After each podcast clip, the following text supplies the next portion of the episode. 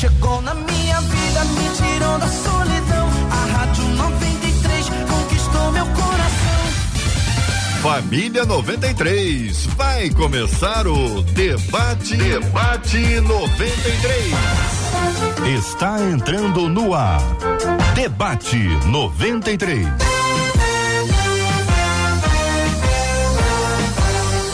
Realização 93 FM. Um oferecimento Pleno News. Notícias de verdade. Apresentação J.R. Vargas. Alô, meu irmão. Alô, minha irmã. Aqui fala J.R. Vargas, estamos de volta, minha gente. Começando aqui mais uma super edição do nosso Debate 93 de hoje, nessa sexta-feira, dia 9 de setembro de 2022. Que a bênção do Senhor repouse sobre a sua vida, sua casa, sua família, sobre todos os seus, em nome de Jesus. É bom estar de volta ao Debate 93. Bom dia para o querido pastor Gilton Medeiros. Seja bem-vindo ao debate de hoje, pastor. Bom dia, JR. É sempre uma alegria estar de volta ao debate, esperando que hoje seja mais uma oportunidade de servir ao Senhor abençoando vidas. Benção puríssima, nossa querida Eveline Ventura também está no debate 93. Bom dia, Eveline. Bom dia, JR. Bom dia aos meus amigos aqui da mesa. É um prazer, sempre uma alegria estar aqui nesse debate tão abençoado. Reverendo Felipe Teles conosco no debate 93 de hoje também. Reverendo Felipe, bom dia. Bom dia, JR. Que alegria estar aqui com, com você, com vocês aqui, os amigos da mesa. Quem está ouvindo vai ser bênção hoje, gente. Querido amigo Fábio Gomes está com a gente no debate 93 de hoje também. Alô, Fábio, bom dia, meu querido. Bom dia, JR. Muito honrado com o convite. É uma manhã diferente, eu começando aqui abençoada com a presença de todos vocês aqui. Alegria, querido Fábio. Bom dia para você também, Marcela Bastos. Bom dia, J.R. Vargas, nossos amados ouvintes, nossos queridos debatedores, nossos ouvintes que já estão ligadinhos, como é o caso da Marilúcia Oliveira, é ela que está lá em Alagoas. Alagoas. Ela já apareceu no Facebook dizendo: Bom dia, graça e paz a todos. Eu sou de São Miguel dos Campos, em Alagoas. Faz como a Mariluz. Corre lá na nossa página, Rádio 93.3 FM. Compartilhe e diz: Ó Debate 93 já está no ar. Lá no nosso canal no YouTube, a Rosilda Souza já está com expectativas. Ela disse assim: Olha, eu tenho certeza que hoje eu vou aprender muito, como tem sido todos os dias com os debatedores abençoados. E já digo, diz ela, que Deus abençoe cada um deles em nome de Jesus. Canal do nosso YouTube 93 FM Gospel. Já chega, ó, já deixa aquela curtida. Você sabe quanto mais curtido um vídeo mais relevante, mais compartilhado, mais gente alcançada através da palavra de Deus. E o WhatsApp que é o 21 96803 8319 21 96803 8319. Durante esses últimos dias eu estive no sertão da Bahia, num projeto missionário muito interessante, muito abençoado nesse sertão baiano. Eu quero mandar um abraço carinhoso pro nosso ouvinte Aldemir que lá de Brotas de Macaúbas, no sertão da Bahia, nos escuta há muito tempo. Não só nos escuta aqui, mas compartilha o link do programa com muita gente. Eu quero agradecer a Deus, Aldemir, pela sua vida, pedir que o Senhor te abençoe, que o Senhor te guarde, que o Senhor renove a bênção dele sobre a sua vida e que você seja ricamente abençoado pelo Senhor. Você e todo o nosso povo no sertão da Bahia, ligado aqui no Debate 93 chegou na minha vida, me tirou da solidão. A Rádio 93 conquistou meu coração. Este é o Debate 93 com J.R. Vargas. Pessoal, é o seguinte: tempos eleitorais polarizados, gente que adora uma briga. Gente que diz que é de direita, briga com, é, com quem é de esquerda, da esquerda briga com quem é de direita aquele grupo do WhatsApp da família tá bombando, tá começando a esquentar. Daqui a pouquinho começa a esquentar ainda mais, que manda manda musiquinha de um, manda foto do outro, manda o um meme de um, manda o um meme de outro, e a tendência é a gente ter um tempo bastante esquentado. Então, o debate de hoje é para a gente analisar alguns aspectos desse assunto, porque em tempos eleitorais, mais uma vez, os evangélicos são apontados como aqueles que podem mudar o rumo das urnas. Meios de comunicação afirmam que os valores pesam mais no voto evangélico que a economia e outros fatores. O que deve pesar mais na hora do voto é uma pergunta. A Bíblia afirma em Gênesis 1:26 que Deus deu à humanidade o domínio sobre a terra. O que isso significa? Pode-se dizer que o voto tem a ver com esse domínio, porque voltamos a estar no centro das atenções eleitorais. Nós vamos mergulhar nesse assunto, ouvindo os nossos queridos debatedores. Temos aqui à mesa uh, dois pastores, um dos desses dois pastores, que é o Gilton, é jornalista, a Eveline é jornalista, o Fábio é um especialista em pesquisas eleitorais, em campanhas eleitorais, em comunicação nesse tempo de eleição também. E o reverendo Felipe, além de pastor psicólogo, vai nos ajudar a colocar essas coisas nos seus devidos lugares. A mesa está posta, preparada, os nossos convidados já estão aqui para nossa alegria. E eu quero aproveitar para perguntar para o nosso ouvinte que está nos acompanhando se você entende dessa forma também. O que a pessoa pensa sobre, por exemplo, aborto, vale mais do que uma questão econômica? Na sua opinião, a questão de valores, eles são mais importantes para você do que uma questão econômica? E a segunda pergunta que eu faço a você, se você já brigou com alguém por causa de política. Se sim, diga que sim. Se não, diga que não. Mas seja absolutamente sincero, compartilhando com a gente pelo Face, pelo YouTube e pelo nosso WhatsApp que está na tela 21 96803 8319.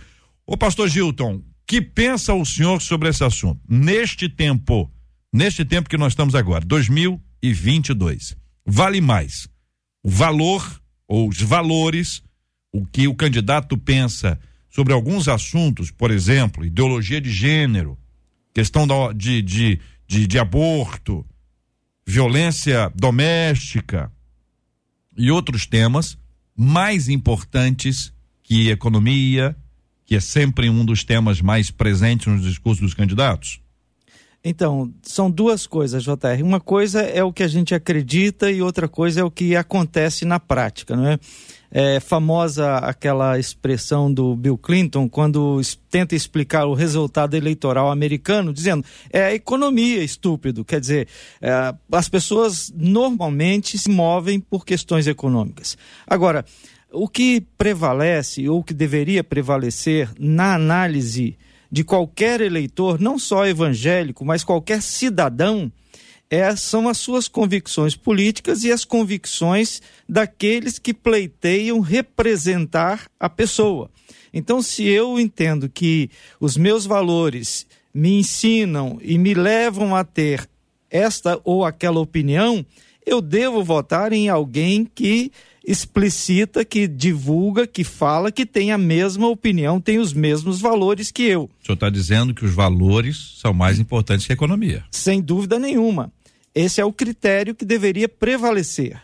Mas eu admito e reconheço que, na prática, a maior parte das pessoas acabam privilegiando os aspectos econômicos. Reverendo Felipe Teres, o senhor concorda? Olha só, JR, eu vou usar aqui uma, uma expressão que eu acredito que ela possa nortear a nossa visão aqui sobre o, o papel do Estado, que é a, o bem comum, né?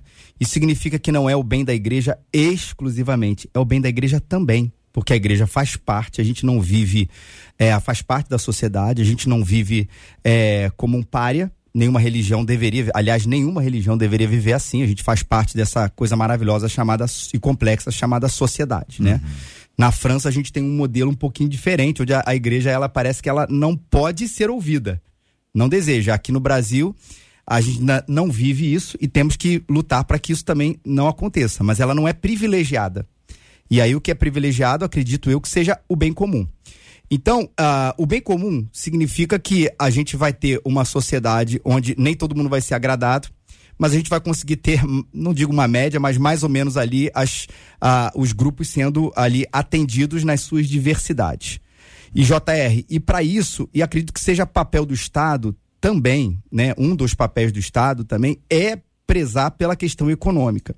E aqui, JR, não estou dizendo que ou é a economia ou os valores, mas até porque a nossa visão sobre o papel do Estado, a nossa visão sobre como deve ser um governante, ela tem coisas muito elevadas em relação às nossas exigências, hum. coisas que acho que a gente vai ter vai tratando ao longo do debate, que o momento talvez não seja esse, mas a nossa exigência é alta, a economia também precisa estar no centro das coisas.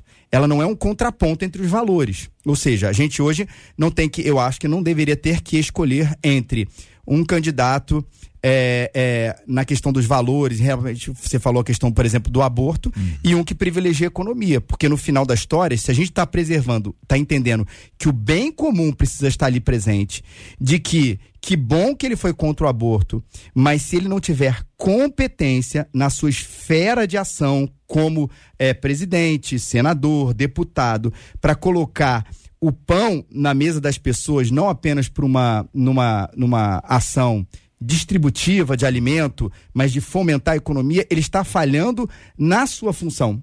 E é por isso, JR, que assim, a minha resposta não é nenhum nem outro, mas ele precisa ter as duas questões ali. Esse é o mundo ideal, né? Sim. Sim. Na vida prática, Eveline, que pensa você, querida? É, eu JR, o, o, voto, né, é muito claro a sua função, né? É, é o que? É dar poder para outra pessoa fazer valer as suas ideias, né? O que você pensa.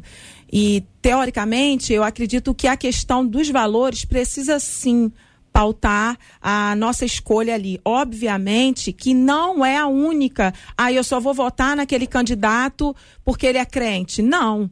Mas se ele defende as causas que eu acredito que não vão contra a minha fé, né, como o aborto, aí a gente vê a questão da ideologia de gênero, a proteção da família, a exposição das crianças à questão da sexualidade, tão difundida é a legalização das drogas, enfim, um monte de outras questões. Então, eu penso que a partir da, é, como o pastor Gilto falou, da questão dos valores, sim, é importante na hora de votar. Porém, eu não posso pegar um candidato despreparado que não tem capacidade e unicamente porque ele é a favor daquilo. Eu tenho que analisar. E graças a Deus que a gente vive um momento onde a igreja despertou para isso e existe sim muita gente boa, qualificada, que defende os mesmos valores que eu, enfim, que a igreja defende. O então... Fábio, é, como especialista, eu pergunto inicialmente a você, querendo ouvir sua opinião sobre o que disseram aqui os nossos queridos debatedores, mas se faz diferença se é um cargo executivo ou se é um cargo legislativo, esse tipo de olhar que envolve valores ou, ou outros, mais como economia, por exemplo? Bom, é, acho que tem uma, um, um, componente importante, embora as, os eleitores, muitos deles confundam os cargos, muitos não sabem nem as funções. Né? Você tem uma eleição importante esse ano, um cargo importantíssimo para o Brasil, que é o Senado, que você vai nas pesquisas, as pesquisas qualitativas, Vamos retomar aqui a nossa comunicação com você, Fábio, querido. Tô, a gente está com uma certa dificuldade. Vamos aqui reajustá-la para que você possa continuar trazendo a sua, sua visão sobre esse assunto. Fábio é um especialista, gente. Trabalha nesse ramo há muitos e muitos anos.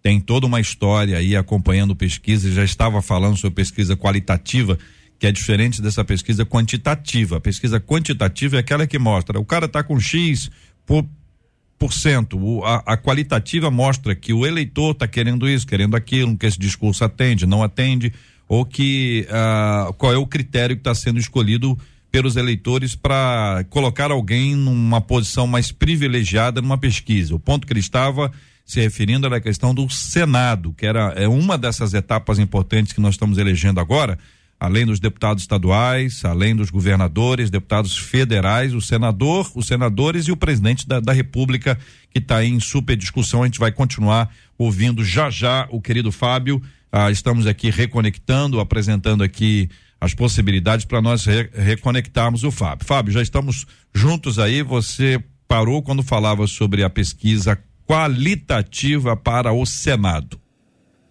Exato. Peço desculpa, eu estou na estrada a estrada, parei num hotel aqui numa cidade, visitando aí, atendendo campanhas, partidos, etc. A gente gira muito pelo Brasil afora.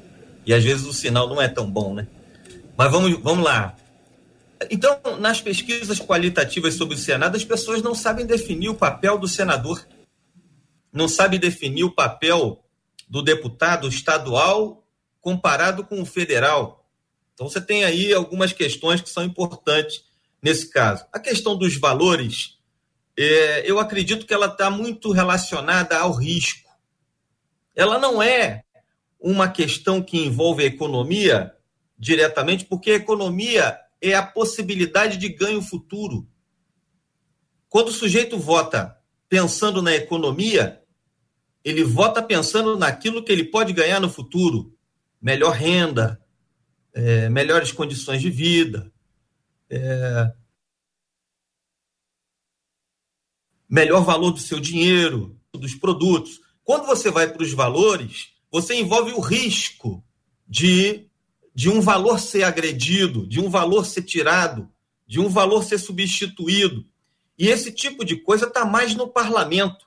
É mudança de lei, não é numa caneta do executivo que essas coisas mudam. Então, esses debates se misturam um pouco.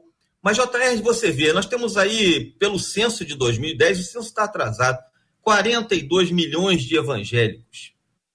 É, você vai chegar a 90% de cristãos, das religiões denominadas cristãs, no Brasil. E você vê um ajustamento dos discursos políticos e um cuidado ao tratar a questão dos valores.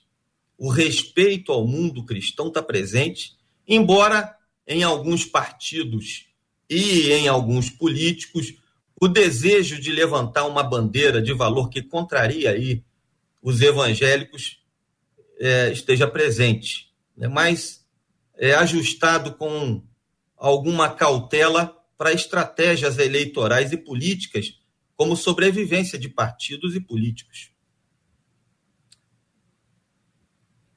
A gente se a gente é, percebe, né, no andar da carruagem que esses ajustes estão sendo feitos e os discursos vão sendo afinados para atender um determinado público. Mas existe o, os, existem programas de governo, especialmente para os cargos executivos, presidentes e governadores, existe programas de governo que vão expressar isso. E alguns deles são programas do candidato, são programas do partido ou dos partidos que apoiam o candidato nas eleições. Daí, ah, se pensarmos aqui, se a questão da economia significa ganho futuro, ou seja, as pessoas estão uh, pensando no que pode acontecer, o olhar vai mais para o que está acontecendo hoje, inclusive para algumas perdas importantes daquilo que envolve a fé. Então, dentro desse aspecto, para o evangélico em geral, nós temos este aspecto que envolve impedimento do exercício livre da sua fé. Então, esse é um ponto que para nós é muito importante. Por isso que algumas vezes, até em casos estranhos, fake news são disparadas, Pessoas podem dizer aquilo que não foi dito, ou dizer que está escrito aquilo que não foi escrito. Mas também pode não estar tá escrito por uma questão estratégica. Quem é que vai colocar no programa de governo o seguinte: nosso plano é fechar as igrejas? Ninguém vai colocar isso.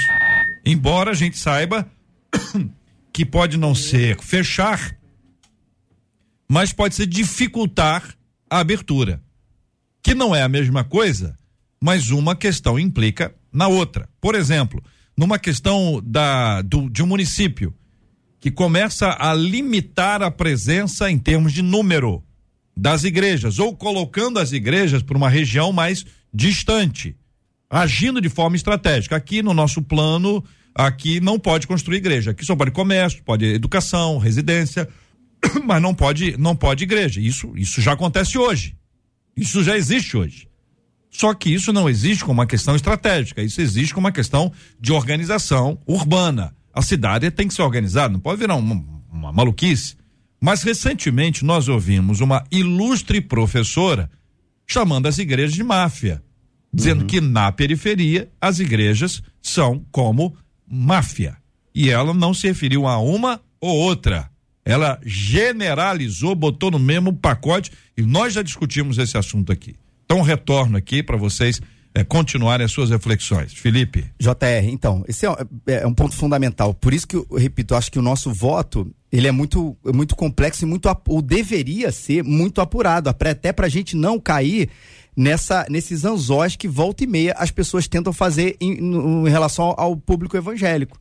Então ele, ele trata alguns assuntos como prioritários, esconde outro para que, olha, aquilo ali eu sou contra o aborto. Repito, também sou, né? É, mas ele coloca isso e no escondido coloca tantas outras coisas que ele vai fazer ou que ele não vai fazer para atrair o povo evangélico para votar por causa daquela bandeira. E aí que eu digo que a gente tem que ser mais do que isso, mas não menos do que isso. Né? Porque ainda que alguém venha, né? A, a, te repito, a gente está fazendo essas causas que o pessoal fala ou de usos e costumes, que não é isso que a gente está falando, mas do de pautas morais que são fundamentais, né? Fundamentais. Mas ao mesmo tempo que ele preserva certas coisas que pra gente é importante, mas ele não trata da economia. E aí, repito, que esse é o ponto talvez que a gente precisa ser despertado, JR, que também pra gente é importante. Porque ver uma pessoa passando fome, ver um, um país é, afundando, não estou nem me referindo ao Brasil, estou falando em tese, ver um país afundando na questão da sua economia e as pessoas tendo dificuldade de comer, de emprego, isso pra gente também é um atentado a vida que Deus criou. E é por isso que a gente não deve se ater, repito, a um, a um lado do que a gente chama hoje até dessa polarização, que nem é só esquerda-direita, mas entre essas pautas e a economia. Mas entender que a gente é pró-vida da concepção isso inclui o, a questão de sermos contra o aborto, mas até a morte, que isso inclui dignidade de vida à pessoa enquanto ela está aqui. E aí tratar de um político em todas as esferas, como o doutor Fábio falou aqui, né, no executivo, no legislativo, nas suas atuações diferentes, que tenham isso, deve ser a nossa luta e o nosso papel como consciência, de cobrar não uma coisa, ó, eu, eu, eu vou te dar pobreza, mas eu vou ser contra o aborto. Não, não quero. Ah, eu vou te dar prosperidade econômica, mas aí, você sabe que eu vou ter que fazer isso em relação ao aborto. Também não quero. Hum. E aí o voto ser mais criterioso da gente, ao invés de ser simplesmente alguém indo numa igreja fazer uma certa promessa, e aí vira também, a gente sabe disso, despachante de igreja, pessoa que quer beneficiar a igreja e não os valores do reino de uma maneira completa, como Jesus nos ensina. Sim, eu concordo em parte com o que o reverendo falou, porque esse seria, como até o JR colocou aqui, um mundo ideal. Hum no mundo ideal, eu tenho um candidato que defende as causas que eu acredito, os meus valores, os meus princípios e é, tem um excelente plano de governo que vai atender a questão da economia, da saúde, da educação com excelência e, meu Deus, ele é o perfeito. Então, assim, nem sempre a gente vai conseguir. É óbvio que, como eu falei aqui, a gente é, tem que ter um equilíbrio nisso, não é simplesmente favorecer, ah, por causa de uma pauta, até porque a gente não pode esquecer do partido por trás. Uhum. Que o cara levanta uma bandeira,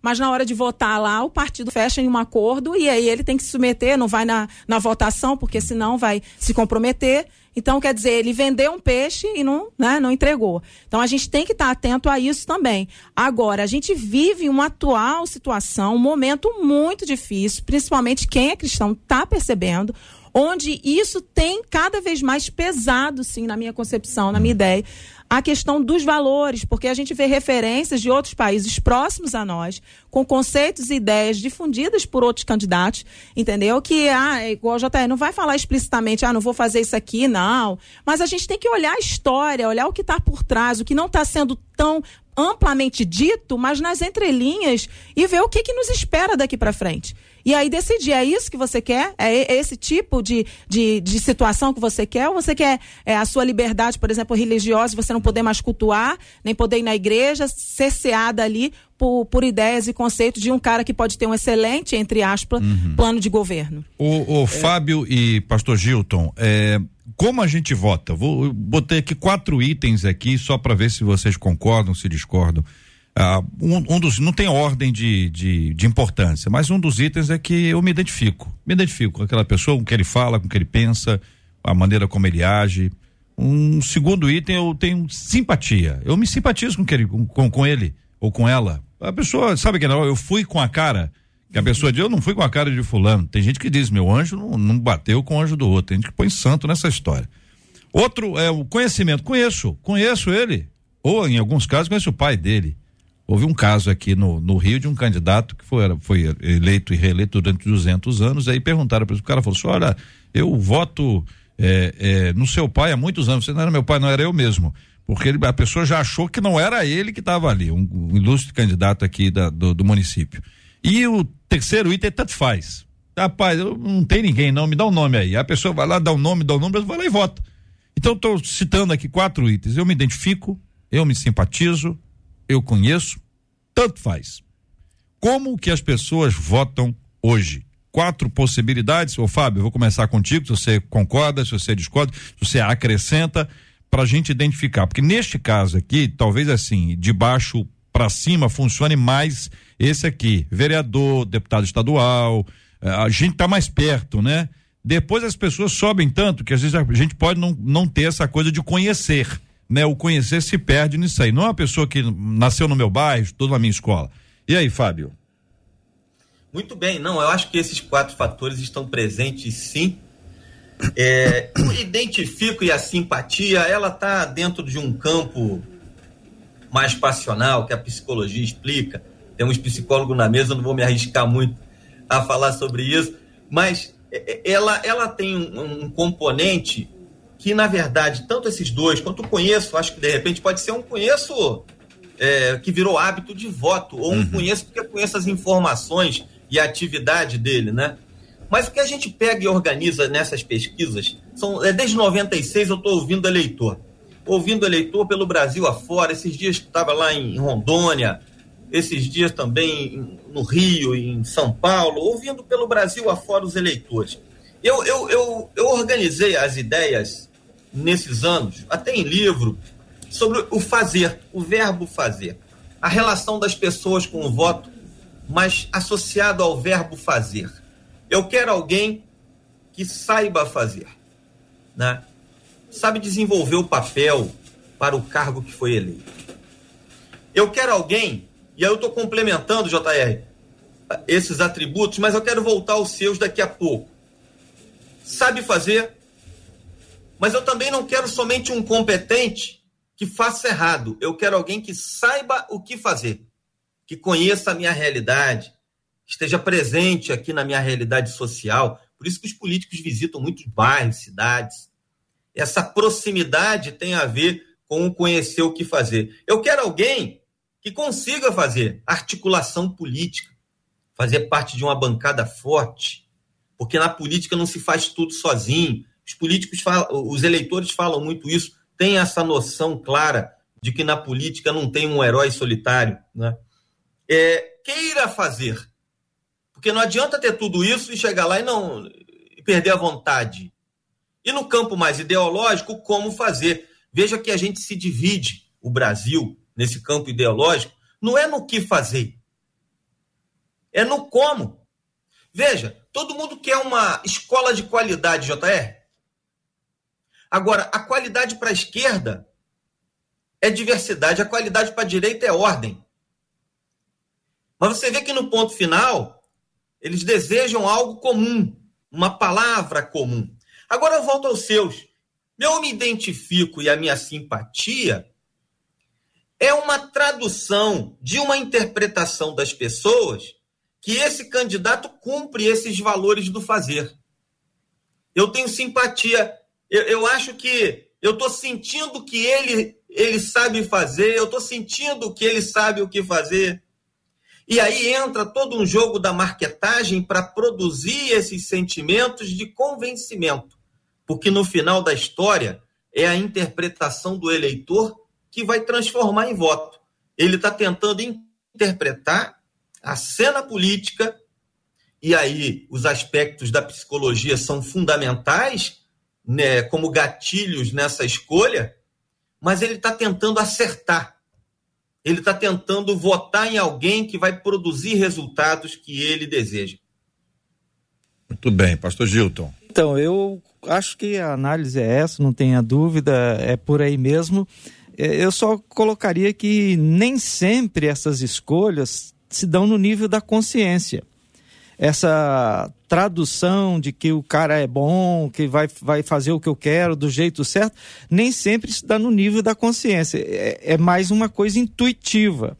E essa coisa intuitiva, ela acaba na hora da, da, de colocar o voto na urna, muitas vezes sendo resultado de é, é, como foi usado, estratégias de marketing que causam no eleitor a sensação de que ele está acertando. Uhum. Porque mais do que votar certo, ele quer ter a, a certeza de que ele votou certo. Por isso o fenômeno, eu não voto em candidato que vai perder, eu voto em candidato que vai ganhar. mas não é útil. o seu candidato, mas não é, não pensa como você, mas não faz o que Não, mas ele vai ganhar, eu vou, não vou desperdiçar meu voto, eu vou votar. Quer dizer, é uma coisa de intuição, é uma coisa de sentimento, não é tanto de elaborar um raciocínio, de fazer uma avaliação, interpretar um fato. É, é uma coisa de até de emoção, que muitas vezes é mudada nos 15 minutos antes de colocar o voto na urna. Sub- Subindo a escada. Ó, é, Subindo a a escada eleitoral. do, do- É. da A sessão sessão eleitoral. eleitoral. Exatamente. a gente escuta muito, né, pastor Gilton? É, eu, aquele candidato, ele fala tão bem, É. tão bem. E assim, é, fica assim, quase como a retórica, a maneira como fala, quase que um valor supremo na escolha do meu candidato. Ele... Que, o que não deveria ser, mas a gente sabe que muitas vezes a gente mesmo, sabendo disso, sabendo que não deveria ser seduzido pela estética do discurso, pela maneira como fala, às vezes a gente fala, ih, aquele cara é muito fraco.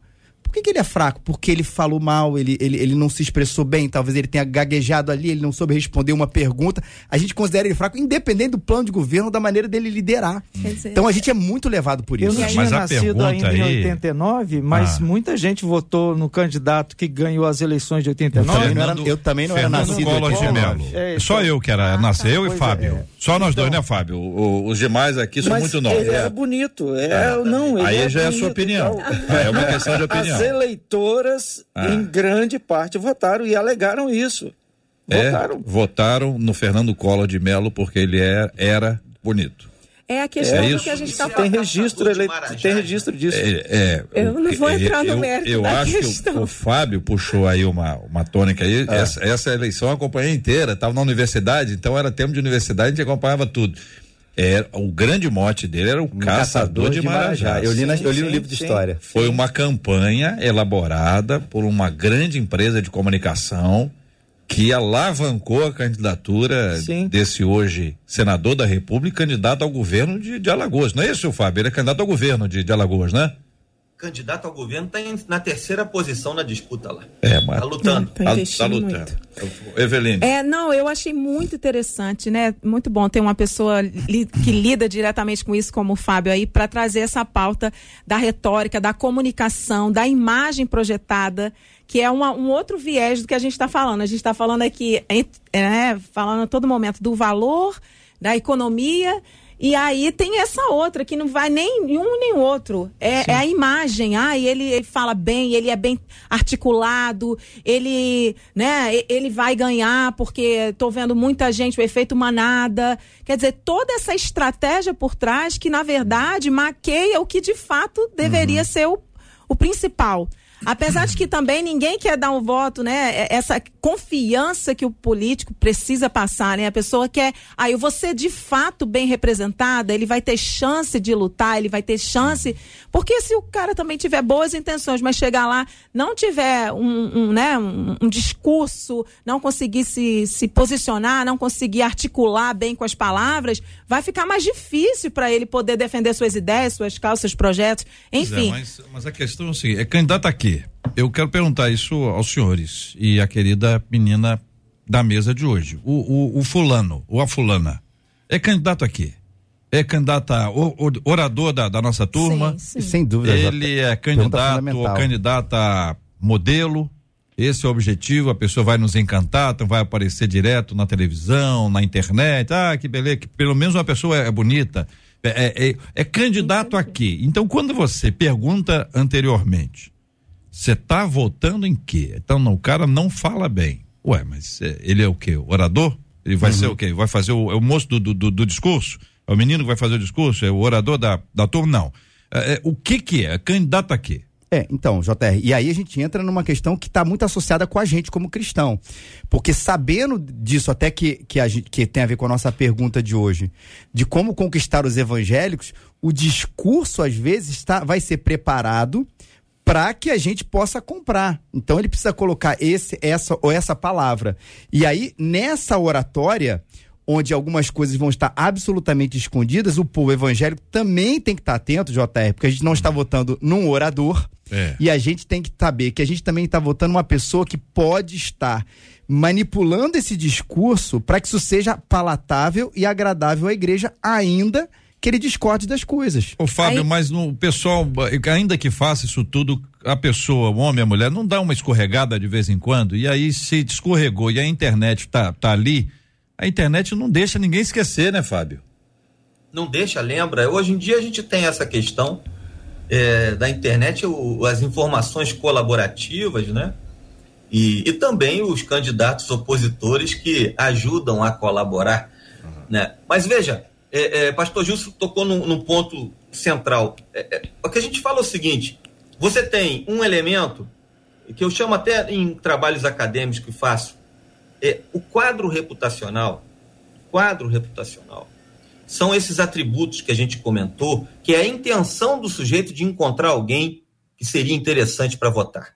Agora, o eleitor, diante das possibilidades e dos eleitores que ele tem ali pedindo voto, argumentando, as contra-argumentações, os argumentos contra esses eleitores, as fake news, etc., etc., entra mais o componente emocional ali impulsionando essa decisão e fazendo, quem sabe, ele não atingir o objetivo que está ali é, nesse quadro referencial dele, a tentativa de acertar. Agora, JR, veja só uma coisa. É, a gente às vezes cobra muito do eleitor as informações para ele poder decidir. Não chega. Ele tem uma interpretação sobre o mundo. O eleitor do Rio de Janeiro percebe a divisão social que essa muralha natural tem entre a Zona Sul e a Zona Norte, entre a Zona Oeste, o, o, os grotões da cidade, as 800 e poucas favelas, sei lá, quase 900 comunidades que a cidade do Rio tem. As pessoas observam, interpretam a vida e percebem o que elas precisam, mas é muito difícil para elas encontrar as informações que assegure quem é que vai resolver. E às vezes, até seguindo essa questão que você coloca, a fake news pode até atrapalhar, porque pode ser uma, uma questão que tira o voto de alguém que realmente tem a competência para fazer, para alguém que está ali só como um aproveitador no processo eleitoral. É muito difícil a situação do eleitor que tem acesso, que tem dificuldades e que tem pouco acesso a informações sobre aquilo que resolve a vida deles. Eu, eu acredito, como eu estava falando, né? A questão da. Quando eu falo da forma de se expressar, eu falo como uma habilidade de um político. Assim como jornalista, eu, imagina, trabalhar na televisão, na rádio, e eu não consigo falar, não consigo me expressar, não consigo comunicar. Faz parte das habilidades de um jornalista. Então, Mas é a sua função. Sim, e enquanto político, ele precisa se expressar, tanto com a comunidade, tanto ah, nas esferas ali onde ele vai atuar. Ele precisa saber falar, não com, ah, ser o melhor orador. Mas se um cara que não consegue falar, não consegue falar nada, nem expor as ideias dele, nem o que ele está defendendo, como que ele vai conseguir se inserir ali dentro desse, desse ambiente? Mas então, assim, não é o ponto principal, peça. mas é uma habilidade, sim, que É que, sim. é que às vezes o que acontece, a pessoa é, é o foco do seguinte, fala melhor. Ah, É então a aí. questão não é o que não. fala melhor. Saber falar, galera. E tem gente que dá nó em pingo d'água. Tem não, Gilton? Sim, sim. Tem pessoas que nos discursos conseguem É. fazer coisas maravilhosas. Mas, JR, eu quero voltar na questão de em quem votar, que você perguntou, né? Em quem votar. Quando eu estou votando num deputado estadual, eu tenho que ter uma noção de qual a minha expectativa em relação àquela função. Quando eu estou votando num senador, é só para dar um exemplo. Quando, quando o eleitor vota no senador, que é, um, é como o Fábio já, já disse para gente, é, é uma eleição que pouca gente dá valor. É o cara que vai assinar, que vai votar para o Brasil assinar um acordo de empréstimo que nas cláusulas tem lá uma cláusula de gênero. Então é o cara que está no Senado que vai fazer com que o país ad- adira a um acordo. Não tem nada não importante nessa história. Pois é. Não tem nada Então, não importante. É impressionante. é, é, é importante que o eleitor tenha essa consciência de que eu estou votando no senador, ele não vai ser presidente da República, mas ele tem funções. Isso a gente precisa resgatar nessa discussão sobre em quem eu voto, se pesa valor moral, se É. pesa economia, E- se pesa simpatia. Nessa eleição, para esse cargo especificamente, a gente costuma dizer que tem- é uma vaga só. Mas é só um voto mesmo, nunca foram dois votos. Você não votava em dois nomes, sempre votou em um nome. Então é um nome que nós temos aí. Marcela Bastos e os nossos ouvintes, quero saber se teve briga em família por causa de política. Ah, teve. É? Teve, eles estão Misericórdia. compartilhando e também Isso, vocês gente. estão falando, eles estão pensando Hum. e conversando com a gente. Por exemplo, uma das nossas ouvintes disse o seguinte: você perguntou, né? Hum. Valores são mais importantes? Ela disse: são mais sim, e eu já bati boca por causa de política, sim, Uhum. senhor. Uma outra ouvinte disse assim: eu já briguei com alguém que eu nem conhecia no Facebook. Olha só. Briguei, briguei, mas hoje desisti disso. Pior que não dá nem pra fazer as pazes, não conhece? Uma outra ouvinte pelo WhatsApp disse assim: Eu já briguei muito. Mas aí eu vi que não adianta entrar em discussões que são vãs. Eu coloquei a pessoa na soneca por um mês, disse ela. E tenho os meus princípios e não são negociáveis. Eu parei de colocar nas redes sociais o que eu penso, agora eu oro e sei que vou fazer a diferença na urna, votando segundo aquilo que são os meus valores. Aí já uma outra ouvinte disse assim: eu penso, gente, que enquanto o povo brasileiro só pensar em dinheiro, a gente não vai a lugar nenhum como nação. Essa ouvinte. Uma outra ouvinte. Quem não tem dinheiro diz para essa pessoa, isso é porque você tem. É essa a resposta imediata da maioria. Ah. Uma outra ouvinte disse assim: por que, que as pessoas só pensam em ganhar, ela coloca aqui, entre aspas, do governo? Penso que as pessoas deveriam imaginar é trabalhar, trazer o pão para casa. O que parece é que as pessoas esperam dos governantes uma responsabilidade que é nossa. Uma outra ouvinte disse assim: Eu sou do Sul, moro aqui, mas morei durante um ano no Rio de Janeiro. E aí observei a cultura de uma maneira geral. O que, que eu entendi, disse ela? No Rio, por exemplo, a cultura da corrupção é muito forte. Que isso? E a cultura da educação é muito fraca. Aqui, diz ela, no, No sul, Sul. né? Em qualquer, qualquer pessoa tem o segundo grau completo. Já aí, as pessoas acabam não pensando muito nisso. aí ela diz: Eu penso que se a sociedade mudasse a maneira de pensar, talvez as coisas politicamente seriam mais fáceis, diz essa ouvinte pelo Que, Facebook. que tá no sul. Que tá no sul. Não pretende retornar, pelo que eu entendi. Não, provavelmente não. Provavelmente não. Fala, Felipe. É, é, eu tenho tanto pra te falar, né?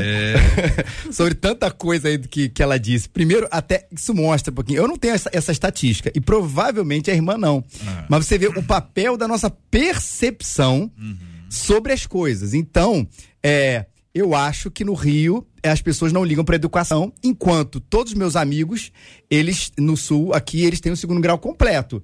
Cara, isso é uma, é uma amostragem muito pequena. É. que nem aquele irmão que. Eu sei que ela falou acho que ela morou um ano aqui, não É, foi? foi. Né? Eu fui 15 dias nos Estados Unidos, rapaz, aquilo que é país, porque é assim, assim, assim, assim, assim. Rapaz, você foi 15 dias e você já tá. de- Você sabe a cultura, país, como é. as coisas funcionam. Que ele foi na Disney, tudo tá limpinho, bonito e agradável. Ele acha que o país é assim. Então, como isso conta? Então, meus amigos todos, eles têm o terceiro grau completo. Pô, o Brasil tá maravilha. Eu não, conhe- eu não conheço nenhum amigo meu que passa fome.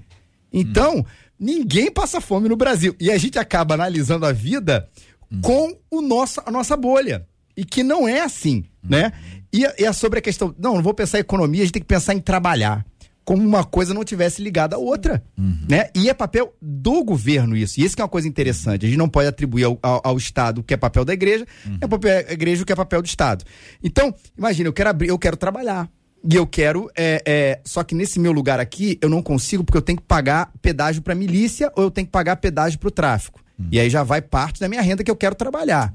E eu vou aqui, mas eu não consigo abrir uma empresa, porque a burocracia para abrir uma empresa, ela é muito, muito, muito, muito grande.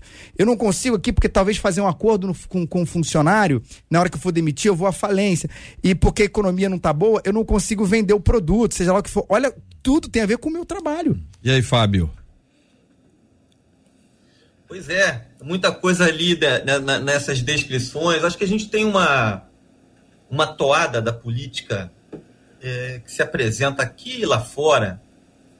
É, a turma da esquerda chama de a, a penetração dos conceitos neoliberais. Faça, resolva a sua vida, cuide da sua vida, né? meritocracia, Né? E, às vezes, as questões não podem ser vistas com alguma frieza. Né? Porque é, será que a gente está olhando o drama do Vale do Jequitinhonha, o Vale do, do nordestino, é, alguns, alguns, algumas localidades com muita pobreza no Brasil. Será que a gente tem que jogar no ombro dessas pessoas né, a culpa né, por não ter o mérito de conseguir cuidar da própria vida? Né? Mas isso, isso tomou conta do discurso de forma muito forte. É, o reverendo Felipe traz aí o exemplo dos Estados Unidos, mas em 2018 a, a, a toada dos discursos políticos de direito eram muito centradas no exemplo dos Estados Unidos, que tem um PIB só 10 vezes maior que o nosso. Não é só isso. Né? Só para iniciar a, a discussão, não, são duas realidades completamente diferentes, formações completamente diferentes, culturas completamente diferentes, mas o discurso do, da meritocracia é, é, é, Bom, perdemos aqui a conexão, retomamos. Continue, Fábio. O discurso da meritocracia. É, é, eu estava dizendo que o discurso da meritocracia tem esse perigo de tirar do Estado toda a sua responsabilidade e colocar no ombro dos eleitores essa responsabilidade na relação deles com o mercado. Uhum. Cuide da sua vida. Tenha uhum. um plano de saúde. Uhum. Tenha uma previdência privada. Né? Essa, essa questão ela foge um pouco do discurso de muitos evangélicos, porque ele está muito presente no discurso da esquerda. Mas eu acho que a gente vale, vale pensar algumas coisas que estão sendo discutidas, mesmo que não seja no campo que a gente defende de forma mais firme, mas para poder regular mais aquilo que a gente imagina e quer da política nacional. Olha só, gente, uma nova pesquisa do Datafolha aponta que para 56% dos eleitores, religião e política devem estar de mãos dadas em prol do país. 60% consideram que é mais importante um candidato defender valores familiares do que ter boas propostas para a economia. 60%. Por outro lado, 74% dizem que seu voto em outubro tem como objetivo aumentar a prosperidade pessoal. Já 36% das pessoas não concordam com a ideia de que a economia está à frente dos valores. São dados que nos ajudam a pensar esse assunto aqui, desse tema de hoje, do debate 93, para a gente avaliar nisso que a gente chama de debate especial, é quando a gente traz um tema para discutir com os nossos debatedores e para ouvir os nossos ouvintes que se pronunciaram claramente sobre esse assunto, não é não, pastor Gilton? Sim, JR, eu acho que a nossa avaliação do processo eleitoral, a nossa participação no processo eleitoral, o nosso a nossa responsabilidade como cidadãos é a participação consciente e é, definida, clara, em relação àquilo que cremos e aquilo que esperamos para o país a, a, a, gente tem que ter o cuidado, evidentemente, com todos os extremos, né? Já foi mencionado aqui o exagero neoliberal que espera que as pessoas do Vale do Jequitinhonha, eu sou de lá, eu nasci em Pedra Azul, Pedra Azul. em Minas Gerais, então é, não há de se esperar que o Vale do Jequitinhonha sobreviva por ele mesmo. Hum. Tem que ter, o Estado tem que estar presente ali. Por outro lado, não pode querer que vivamos uma situação paternalista onde todos sejam sustentados por bolsas do Estado, como está acontecendo em alguns países, até aqui da América do Sul. Uh, hoje a Argentina tem mais de 50% das pessoas vivendo com bolsas do Estado. Isso é uma realidade que não é uma questão de ideologia, é uma realidade da, da sociedade argentina. Então, esses dois extremos, eh, naturalmente, precisam ser é, cuidados, mas a, a definição, a pos, posição nossa equilibrada é os meus valores precisam uhum. estar à frente do meu voto. Uhum. E se estão à frente dos meus votos, eu preciso saber em quem eu creio. E se o que eu creio vai ser colocado em prática por quem eu estou elegendo, por quem eu estou votando. É um negócio animado, hein, Eveline? É, até porque a gente tem que. Eu, eu concordo com o pastor Gilto, porque a gente não pode separar o que a gente é, o que a gente crê, o que a gente defende, né? É, está inerente à nossa vida em várias esferas e não podemos negociar por, né, citando uma passagem bíblica, por um prato de lentilha ali, trocar o que é eterno, o que tem valor de fato por uma bolsa, né, por um auxílio, por algo que vai saciar minha fome momentaneamente. E a palavra vai dizer aí que o povo padece por falta de conhecimento. A gente falou em vários momentos aqui, até o Fábio com muita sabedoria, que as pessoas desconhecem, né, as funções, os papéis de cada um do, do né, do, enfim, das várias esferas aí e que a gente possa buscar esse entendimento, né, uhum. né, essa direção é, principalmente do alto também, né, na hora de poder fazer essa escolha aí, para poder fazer uma escolha com sabedoria. Candidato a quê, né? Candidato. Fulano, fulana, candidato aqui. Tá se candidatando aqui. Quer uma vaga aqui na nossa empresa? Aqui. Você quer estar tá concorrendo ao quê? Aí você tem lá as vagas disponíveis e tem a pessoa que está qualificada para aquela vaga, que não está qualificada para aquela vaga. Mas eu gosto muito dela, uma pessoa bacana. Puxa, uma pessoa sensacional, mas péssima. Profissional horrorosa, horroroso. Se você botar essa pessoa lá, em vez da sua empresa avançar, ela vai despencar. Quem é que quer que a sua empresa despenque? Ninguém quer. E aí você sabe que nesse processo todo, ninguém trabalha sozinho. Você precisa de equipe. Qualquer cargo executivo e legislativo. Às vezes o deputado eleito, o senador eleito, ele não sabe como é que funciona o regimento interno do uhum. Senado, da Assembleia Legislativa, da Câmara. Sabe-se lá, aquilo é um emaranhado de decisões em cima de outras que eh, demandam um tempo gigantesco para estudar isso. Por isso tem uns especialistas, a gente já faz isso a vida inteira. O cara trabalha nessa área 257 anos, nunca foi eleito, nem vai ser. O eleito é o fulano que está ali, que não conhece a história, mas está aprendendo. Veja que ninguém trabalha sozinho. Nós todos precisamos da ajuda uns dos outros para todas as áreas e para político também. Por isso que a eleição envolve uma série de fatores como esses que nós ouvimos aqui no nosso debate 93. Eu quero agradecer o carinho dos nossos queridos e amados debatedores com a gente no programa de hoje, trazendo luz sobre esse assunto. Pastor Gilton Medeiros, diretor executivo do Ministério Vida Radiante. Obrigado, querido. Deus abençoe. Eu é que agradeço, JR, e fico feliz de ver mais uma vez o programa sendo útil, sendo um instrumento para uh, o esclarecimento e até para a inspiração das hum. pessoas, mesmo que sendo um debate que, cujo tema é. é tecnicamente não é espiritual, né? Mas que Mas é muito espiritual, é, pelo amor de Deus, é. sempre é. Eu, sempre eu, é. eu só quero dizer a vocês que o horário eleitoral está nos apertando aqui.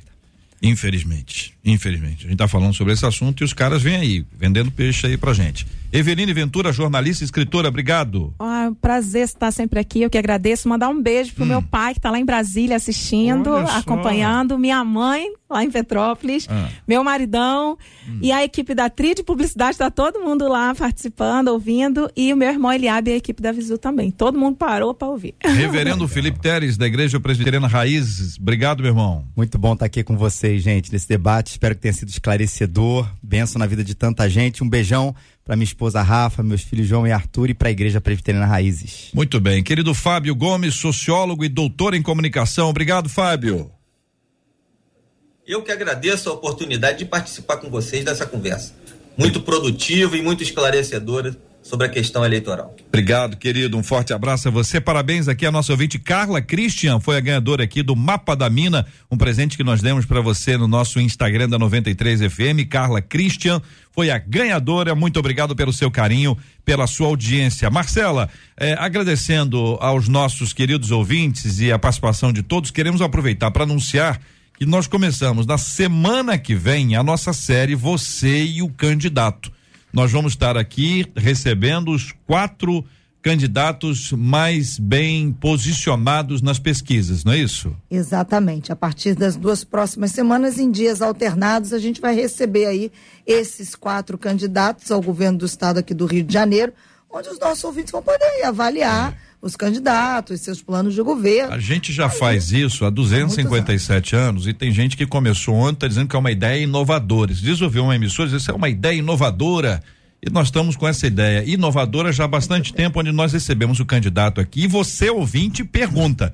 Por isso que é você e o candidato. Então você faz a pergunta, eu vou só apresentar a sua fala e vou trabalhar para que o candidato responda a sua pergunta e não nos enrole. Porque, por incrível que pareça, no Brasil também tem candidato que você pergunta uma coisa ele responde outra completamente diferente. No Afeganistão Não é mais comum, Não mais comum, mas no Brasil também tem. Já pode não começar brinca. a mandar pra gente o WhatsApp 21 968038319, bota lá. Pergunta para o candidato ao governo do estado do Rio, a gente tá aqui para receber. No dia 13, Rodrigo Neves. Dia 15, Cláudio Castro. Dia 19, Marcelo Freixo. Dia 21, Paulo Ganimi. Nós vamos estar recebendo esses quatro aqui, ó, presencialmente aqui nesse estúdio da 93 FM, transmitindo por todos os todas as plataformas disponíveis e vamos em frente com a graça do nosso Deus e Pai. Pergunta um dos nossos ouvintes: existem orações que Deus atende mais que outras? Há algum modelo assim, modelo, modelo de oração que agrada ao Senhor? É verdade que algumas pessoas têm, assim, digamos, uma oração mais forte que as demais? Se a pessoa estiver longe de Deus, desagradando ao Senhor com uma vida de pecados, ela terá sua oração respondida? Esses e outros assuntos estarão nesta segunda-feira, se Deus quiser, a partir das 11 horas da manhã, em mais uma super edição do nosso Debate 93. Agradecido aqui aos nossos queridos debatedores, nossos colaboradores da 93. Quero convidar você a orar com a gente. Reverendo Felipe vai apresentar esses temas diante de Deus em oração, assim como nós vamos orar pela cura dos enfermos e consola os corações enlutados. Senhor, nos dê graça, Senhor, nesse momento, Pai.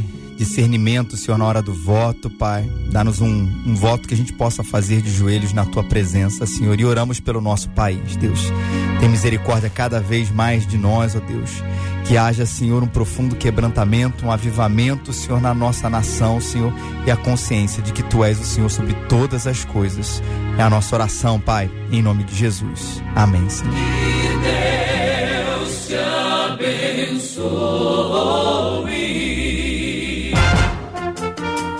Você acabou de ouvir Debate 93.